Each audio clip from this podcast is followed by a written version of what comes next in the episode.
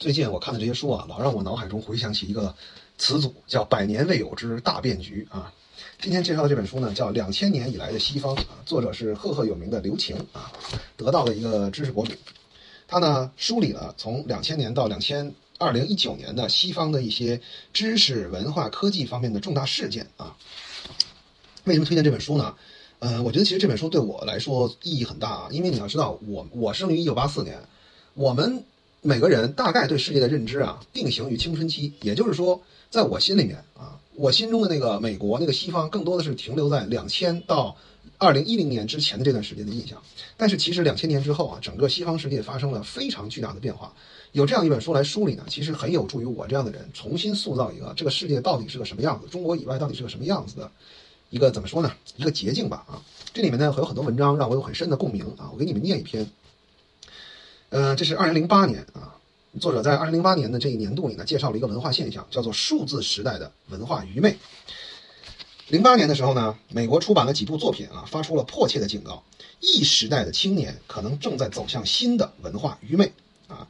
呃，美利坚大学的语言学教授叫奈奥米·巴伦啊，他写了一本书，他用长达十年的研究，揭示了网络和短信文体对书写语言的冲击。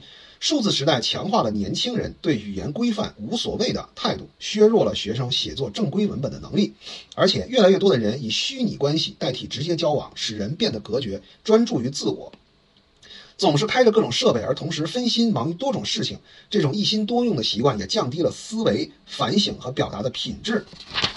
那么还有很多书呢，啊，也提到了这些相似的论点啊。大西洋月刊有篇文章叫《谷歌正在让我们变得更愚昧》啊，呃，作者呢阐述每一次技术革命都对既有的文化方式产生了冲击。他认为互联网正在给我们的大脑重新布线，它让我们更加适应于快速浏览，而不是持续的专注。比如说，认真的阅读、听讲或者写作长文。实际上，抖音的调性不就是让你快速浏览吗？我的视频在抖音一直流量都很低，对吧？因为抖音是一个短视频平台啊。短视频的定义在哪？三个档，十五秒、一分钟和三分钟。我的视频很少有三分钟以下，对吧？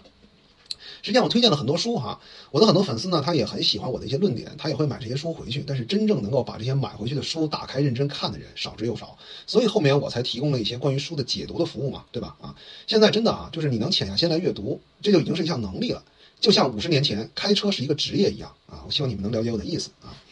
作者说啊。我们在谷歌中丧失了专注和沉思，没有耐心读完长文章，更不用说书籍。那么还有一位教授写了一篇名字啊，叫“不要相信任何三十岁以下的人”啊。作者用统计数据表明，目前美国大学生的整体素质下降，语言能力减弱，专注力丧失，学业规范意识淡薄，且知识贫乏。美国的新一代执迷于娱乐和时尚，愚昧无知，自尊心却很强，无法接受批评。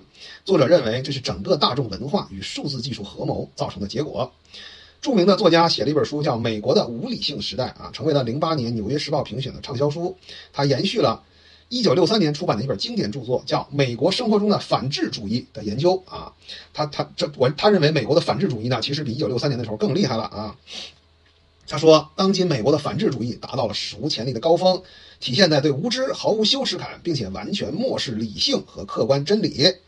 啊，他批判了广泛的这个文化，包括庸俗化的大众科学、追逐明星的媒体、政治正确的概念、大学教学水平的衰落、原教旨主义及道德相对主义。啊，呃，这个这本书里呢都是这样啊，它以编年编年史的形式啊，就是。呃，把每一年发生的许多文化现象啊，这个进行了精密的拆解啊，让你能够一步步的了解两千年以后的西方是如何一步步、一年年走到今天这个样子的。我呢，只是挑选了其中让我最有感触的一篇文章分享给大家。这本书呢，其实很有利，呃，怎么说呢？就是你去放眼望世界嘛，对吧？这本书算是一个小小的捷径啊。知道太远的历史呢，呃，解不了近渴啊。知道最近二十年的历史呢，其实很有助于你对这个世界有一个更深刻的认知。我也衷心的希望啊，各位能够锻炼锻炼自己读长文本的能力，这个能力真的太重要了。